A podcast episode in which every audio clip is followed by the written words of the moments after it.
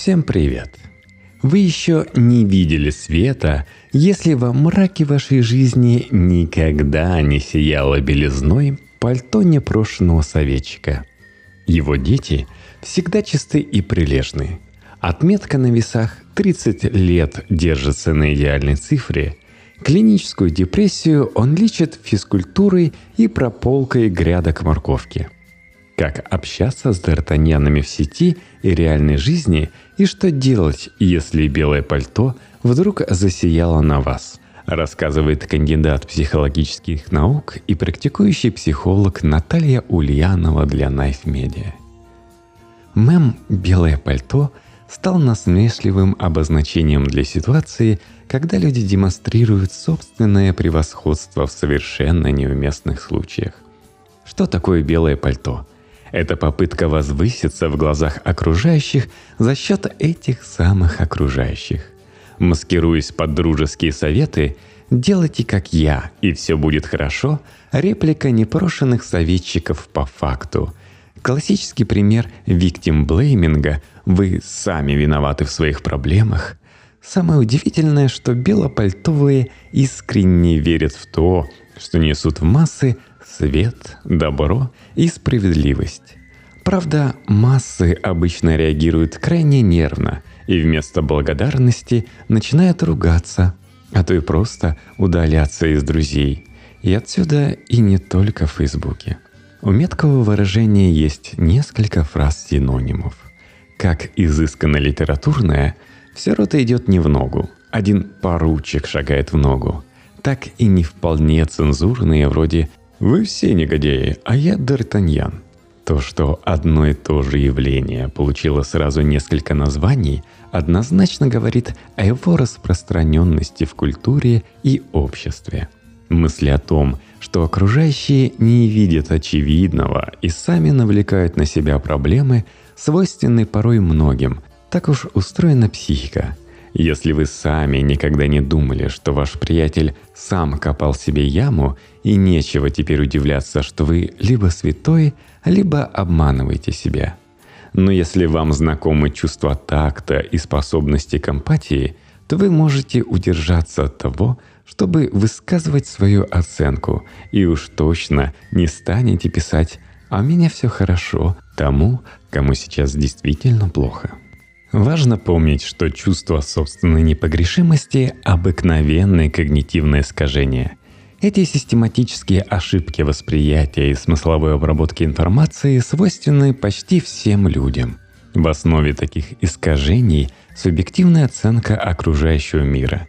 Люди, как правило, склонны судить других по себе, игнорируя объективные различия между собственной и чужой жизненной ситуацией – в социальной психологии существует специально разработанное понятие «казуальная атрибуция». Это установление причинно-следственных связей между фактами или явлениями. Механизм казуальной атрибуции запускается еще в раннем детстве, когда ребенок забрасывает окружающих вопросами о том, как все устроено – Ответы взрослых воспринимаются без критики и ложатся в основу картины мира, постепенно дополняясь и обогащаясь. Самое важное знание, которое мы усваиваем в детском возрасте, все на свете имеет свою причину. Эта установка отражает глубинную суть процесса познания. Сталкиваясь с новым, человек задается вопросом, почему это произошло? Однако ответы, которые мы даем сами себе, часто далеки от объективности. В наше сознание встроены когнитивные искажения, известные как фундаментальная ошибка казуальной атрибуции. Несмотря на зубодробительное название, суть ее очень простая. Собственные промахи человек склонен приписывать внешним обстоятельствам, а неудачи других – их личным качествам. С успехами дело обстоит противоположным образом – Чужие достижения чаще воспринимаются как случайность, а свои — как результат осознанных усилий. Представьте, что школьник опоздал на урок. Оправдываясь, он утверждает, что все дело в неожиданно сломавшемся будильнике. Он не поразвенел вовремя, ученик проспал, и хотя он приложил все усилия, чтобы прийти вовремя к началу занятий, он все равно не успел – Однако рассерженный учитель выговаривает опоздавшему. «У тебя вечно то будильник сломан, то собака сбежала, то автобуса колесо спустило. Ты просто не умеешь организовать свое время». То есть приписывает причину неудачи дезорганизованности как свойство личности ученика. «Я не опаздываю на уроки», — продолжает учитель, «потому что я беру за себя ответственность за то, чтобы проверить будильник и выйти из дома с запасом времени. Это противопоставление правильного себя безответственному школьнику, то самое, что в другой ситуации легко опознается как выход белого пальто. Если в диалоге ученика и педагога ссылка на самого себя как пример для подражания с натяжкой, но можно считать частью воспитательного процесса, то в разговоре равных по статусу собеседников этот прием вызовет разве что недоумение. Почему же он так часто встречается в реальном и виртуальном общении? Дело в том, что благодаря ловушке когнитивного искажения человек, произносящий «а вот я», совершенно искренне считает, что транслирует другому человеку очевидную истину и дает по-настоящему важный совет. Ошибка атрибуции – основной, но не единственный феномен, способствующий проявлению белого пальто. Существуют и другие системные нарушения восприятия, порождающие желание поучать всех вокруг без запроса. Например, эффект Даннинга-Крюгера – чем меньше человек разбирается в проблеме, тем выше оценивает свою компетентность в ней, поскольку его знаний не хватает даже для того, чтобы понять собственное невежество. Поэтому-то бездетные любят поучать родителей на тему воспитания, а диванные спортсмены – критиковать тренеров национальных сборных. Ошибка выжившего. Люди ориентируются только на одну сторону вопроса, например, историю чужого успеха – игнорируя более важную информацию, например, причины, по которым другие такого же успеха добиться не смогли. Золотая молодежь любит рассуждать о том, что при желании человек может добиться чего угодно, забывая, что стартовые условия у них совсем не те же самые, что у большинства. Стереотипизация – Часто считается, что объекты, относящиеся к одной категории, должны обладать одинаковыми характеристиками и свойствами. Сила стереотипов бывает так велика, что многим проще заявить, например, волевой и решительной женщине, что она неправильная или мужеподобная, чем допустить, что женщины в принципе могут обладать разными характерами. Дихотомическое мышление – Сознание некоторых индивидов, чаще в подростковом возрасте, но бывает во взрослом, принципиально оперирует только противоположными категориями – черное-белое, игнорируя существование любых полутонов. Отсюда часто встречающаяся в родительских сообществах позиция. Если ты хочешь отдохнуть от общения со своим ребенком, ты ужасная мать, лучше сдай его в детдом. Иллюзия контроля Люди склонны переоценивать свое влияние на события, никак не зависящие от них.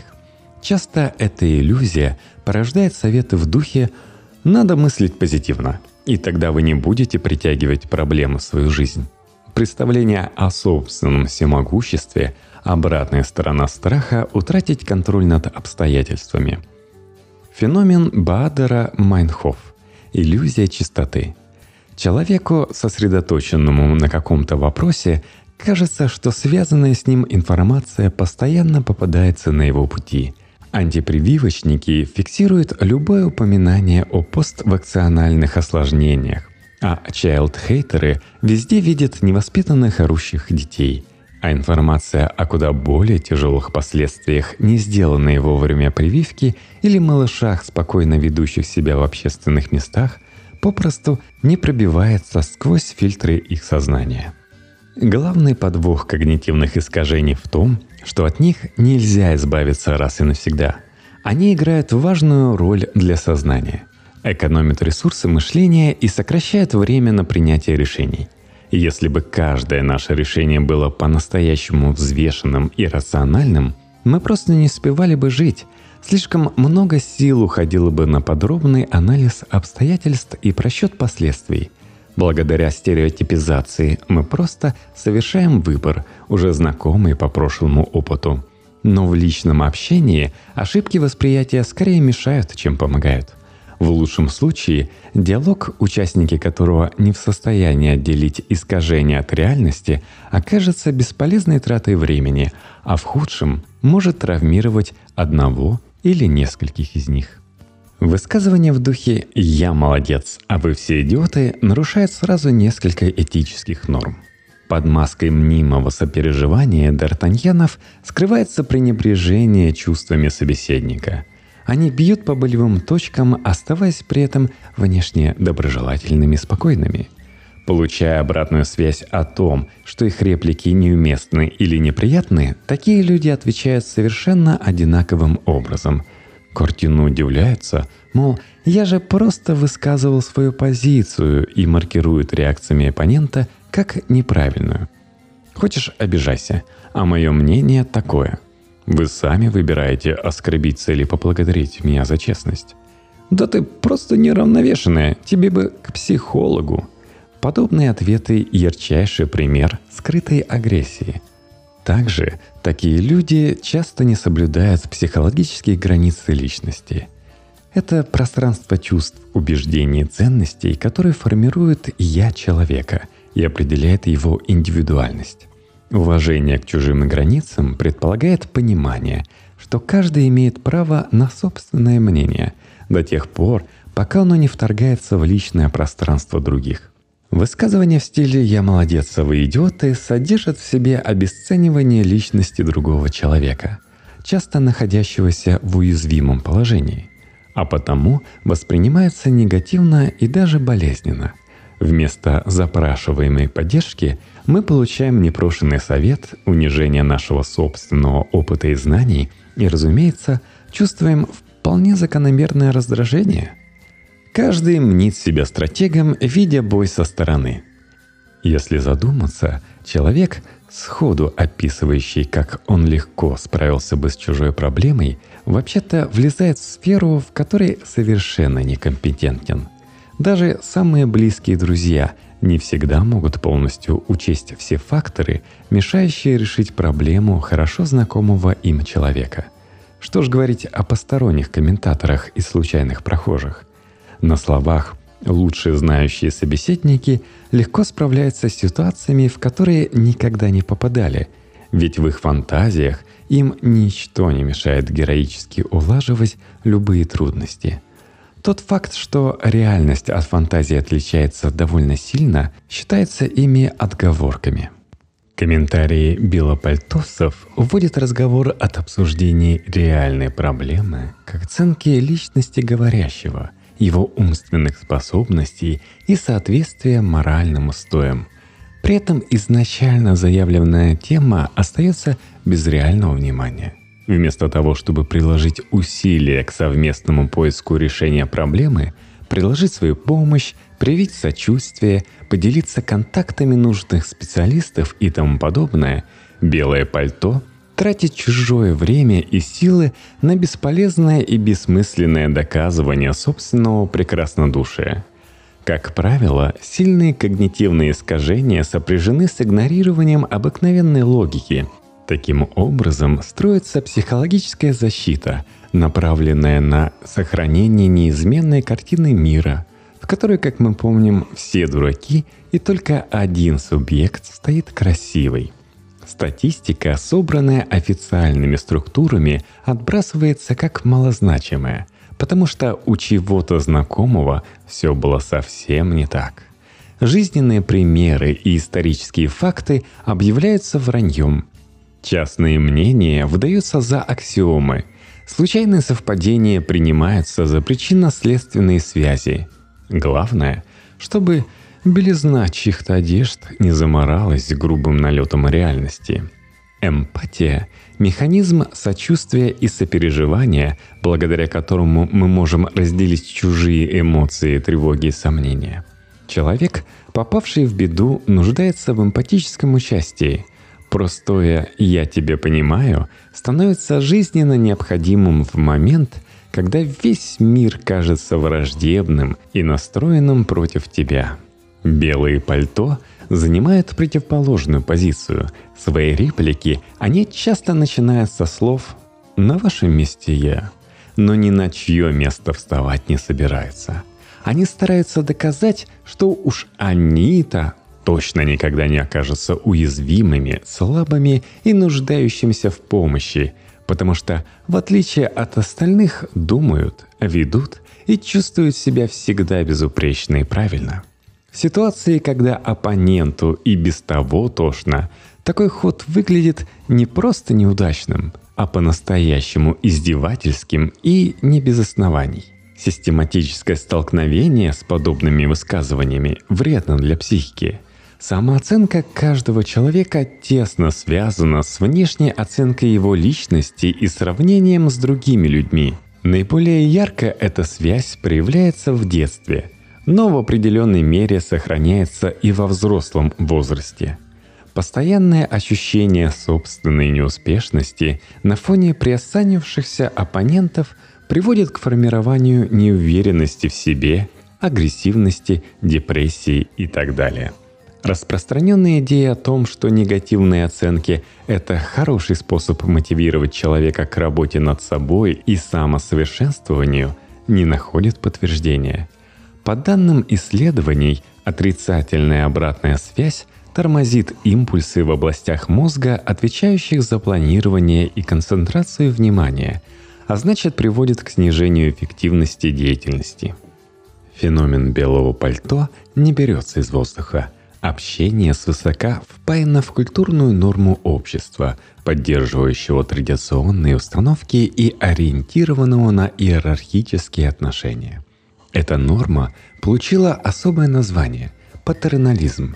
Это молчаливое соглашение, что вышестоящий – родитель, учитель, начальник, государственный служащий и так далее – обеспечивает нужды зависящих от него людей – а в ответ имеет право вмешиваться в их дела и личную жизнь и требовать беспрекословного подчинения. Патерналистские установки до сих пор чрезвычайно сильны в сфере социального обслуживания и защиты.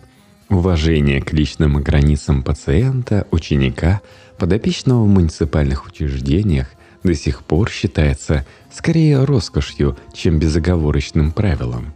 Кто из нас не слышал пренебрежительной формулировки вроде «Тетрадь забыл, а голову дома ты не забыл?» или «Больно? А как ты рожать собралась, если тебе от укола больно?» Привычка оттаптываться по чужой уязвимости передается из поколения в поколение, и подрастающая молодежь перенимает манеру бесцеремонно лезть в чужие дела – совершенно забывая о той части патерналистской модели, где уязвимым людям полагается раздавать не только советы, но и вполне ощутимые реальные блага. У людей постарше эта привычка еще и закрепляется возрастной ригидностью, физиологически обусловленным снижением гибкости мышления и трудностью формирования новых моделей поведения – в сочетании с кривым зеркалом когнитивных искажений нечувствительность к психологическим границам других людей порождает стиль общения, который обозначается в психологических трудах как насильственное. Его ключевые признаки – игнорирование чувств собеседника, декларация требований и запретов, оценочное отношение к личности и поведению другого человека, нотации и нравоучения – к сожалению, все это нередко транслируется как норма в реальном взаимодействии в книгах и фильмах, в соцсетях и тому подобное. А значит, шанс столкнуться с этим явлением весьма высок. Давайте поговорим, как защититься от выпадов белого пальто. Всегда есть шанс, что ваш оппонент использовал прием нечестного общения случайно, не успев должным образом отрефлексировать собственные высказывания – Проверить, так ли это, можно сообщив в ответ, что его реплика не помогает, а напротив, выглядит обесценивающе и бестактно. Если собеседник действительно не хотел вас задеть, он, скорее всего, извинится и постарается переформулировать свои слова так, чтобы дальнейшая беседа развивалась в конструктивном русле. Если же оппонент остается уверенным в своей непогрешимости и, более того, прямо или косвенно указывает, что ваша реакция неправильная, нездоровая, перед вами классическое белое пальто. В его отношении можно использовать одну из нескольких действенных стратегий поведения. Например, конечно же, игнорирование – в интернете можно молча заблокировать досаждающего пользователя или перестать читать и отвечать на его сообщения. В офлайне это сделать немного сложнее. Хорошо, если можно физически удалиться, выйти из комнаты, отойти подальше на улице. Если нет, беседу придется прерывать с помощью невербальных сигналов. Надеть наушники, отвернуться, перестать отвечать на вопросы, выходящие за рамки обязательного общения – например, по работе. С одной стороны, это серьезно экономит время и силы, которые можно потратить на дела более продуктивнее, чем спор с белым пальто. Если ресурсов и так не слишком много, это может быть важно и даже критически необходимо. С другой, игнорирование фактически означает полный разрыв отношений. Это возможно не со всеми и не всегда. Стратегия вторая – занудство – Собеседнику, сверкающему белизной верхней одежды, можно долго и придирчиво задавать вопросы. Уверен ли он, что его опыт обладает достаточной репрезентативностью, чтобы его можно было переносить на других людей? В курсе ли, что последовательное наступление двух событий вовсе не обязательно означает наличие причинно-следственной связи между ними – Учел ли влияние всех действующих факторов на ситуацию и может ли воспроизвести предлагаемое решение в экспериментальных условиях? После подобной тирады оппонент, вероятнее всего, скатится к заезженной пластинке «Я просто выражаю свое мнение» или «Ну и сидите в своем болоте». Польза от этой стратегии в том, что свидетели или читатели диалога получат возможность воочию убедиться в беспомощности и нелепости аргументации белого пальто, а вы сможете насладиться мощью своего интеллекта. Эта стратегия идеально подходит для тех, кто и в жизни чуточку зануда. Стоит лишь немного усилить собственный педантизм, и собеседник будет вынужден оправдываться, чтобы не выглядеть нелепо. Правда, если он в ответ тоже прибегнет к интеллектуализации, есть опасность завязнуть в длинном и бессмысленном диалоге. Тем, на кого подобные сентенции нагоняют тоску, а слово «репрезентативность» вызывает зубную боль, лучше прибегать к более веселым способам противостояния. Стратегия третья – высмеивание. Неплохой вариант защиты собственных границ от белого пальто – поднять его на смех. В сарказме, как на войне, все средства хороши. Донести абсурдность позиции «я молодец, не то что вы» можно с помощью намеренного преувеличения достоинства собеседника. Да вы-то точно решите все проблемы одним пальцем левой ноги. Или обострение противоречивых моментов его позиции – Разумеется, вы никогда не сидите в интернете, в отличие от этих нерадивых мамаш. Вот и сейчас пишите комментарии в Фейсбуке прямо силой мысли. Или просто легких провокационных вопросов в стиле Карлсона. Вы такой беспардонный, потому что долго учились. Или это у вас природное – Главная задача — разрушить юмором бастионы самомнения противника и показать очевидную нелепость его выступления. Как и в предыдущей стратегии, использование высмеивания требует определенного склада характера типа «за словом в карман не лезет». В письменном диалоге есть возможность хоть немного подумать, прежде чем сформулировать ответ. А вот в личной беседе отвечать приходится без пауз – если вы страдаете лестничным остроумием, когда язвительные и точные ответы приходят на ум только опосля, попробуйте следующий вариант. Психологическое айкидо. Техника психологического айкидо, предложенная в одноименной книге Михаила Литвака, заключается в намеренном отключении противостояния в споре – Дискуссия, лишенная энергии сопротивления, как правило, затухает само собой, захлебываясь в бессмысленности аргументов нападающей стороны. Для воплощения этой техники нужно просто-напросто соглашаться с любыми доводами и нападками оппонентов. Вы сами притягиваете негатив. Да, притягиваю. Чего ж тут? Это ваша депрессия от лени. Да, именно от лени. Это все знают. Да вам вообще лечиться надо. Конечно, надо. Что ж, не полечиться-то. Если диалог происходит в реальной жизни, важно использовать этот прием с осторожностью и максимально освободить свои ответы от проявления эмоций. Любой намек на иронию или просто усмешку может вызвать приступ агрессии. Эта техника хороша тем, что для нее не надо придумывать никаких аргументов. Знай себе, поддакивай. Но оппонент почти наверняка будет пытаться вызвать в вас хоть какие-то эмоции, и в этих попытках легко может перейти на прямые оскорбления, равнодушность терпеть которые может оказаться под силу не каждому. Тогда вместо изящного айкидо получится обыкновенная склока. Этот прием не стоит применять с близкими людьми. Грань между самозащитой и манипуляцией очень тонка – и стоит ее перешагнуть, отношения будут разрушены. Почему в списке стратегий нет обычного открытого разговора, расставляющего все по своим местам? Дело в том, что подобный диалог заранее обречен на провал, поскольку белое пальто и тот, кому адресованы его выпады, преследуют принципиально разные цели – Задача человека в белом — не помочь ближнему, не найти истину в споре и даже не доказать собственную правоту. Ему нужно подпитывать свою самооценку с помощью социального сравнения в пользу себя любимого. Это возможно только за счет унижения других. Единственным способом оградить себя от травмирующего влияния чужого высокомерия — соблюдать психологическую гигиену — в это понятие входит ограничение общения с токсичными собеседниками, отказ от выкладывания личной информации в негарантированно безопасных пространств, ограничение входящей информации от неприятного контента, лент в соцсетях, просматриваемых телепрограмм, фильмов и книг.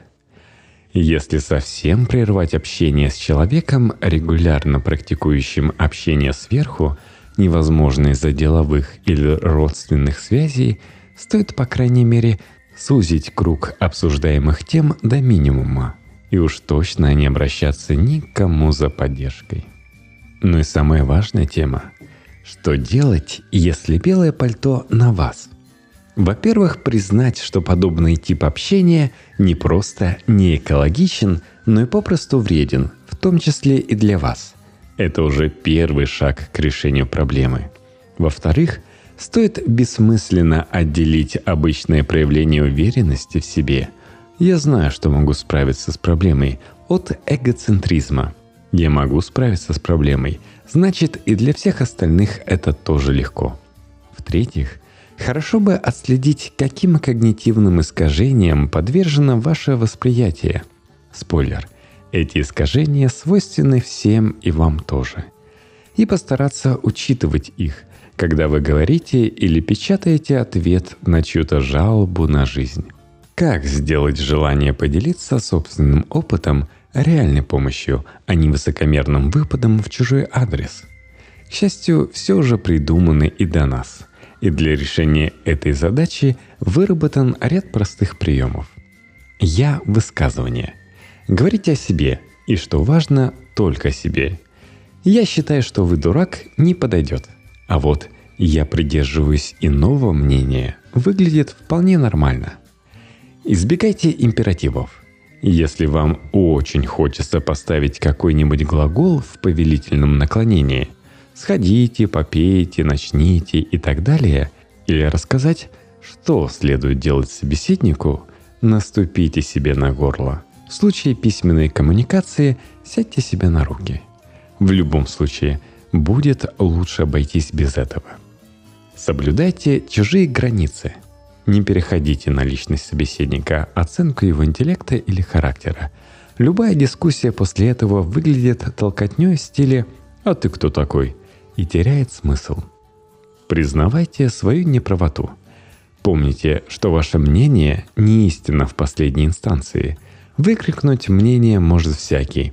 А вот умение услышать оппонента и понять собственную ошибку – редкий и ценный дар. Корректируйте искажения. Прежде чем сказать или написать «а вот я», да вообще что-то написать, подумайте, это действительно рациональная и логически обоснованная позиция или обыкновенная когнитивная ошибка? Фокусируйтесь на цели общения. Даже если вы на 100% правы, а собеседник несет антинаучную нелогичную чушь, вспомните, для чего вообще затевался разговор и будет ли спор способствовать достижению конечной цели. Древнее золотое правило нравственности гласит – Поступай с другими людьми так, как хотел бы, чтобы они поступали с тобой. Несмотря на то, что сформулированное оно было 2000 лет назад, его смысл актуален до сих пор. Пожалуй, этот принцип можно дополнить еще одним. Относиться со здоровой долей критики стоит не только к чужим, но и к собственным словам. Несторожно брошенная фраза может глубоко ранить собеседника – Эффективное общение строится на взаимном уважении его участников к чувствам, словам и действиям друг друга. Если этот несложным принцип будет соблюдаться, мир наверняка станет заметно лучше. А подкаст вы сделаете лучше, если не будете забывать ставить лайки, звездочки в iTunes, конечно же, писать комментарии, а лучше всего поддержать меня на Патреоне patreon.com slash Да, отдельный привет патронам. Спасибо.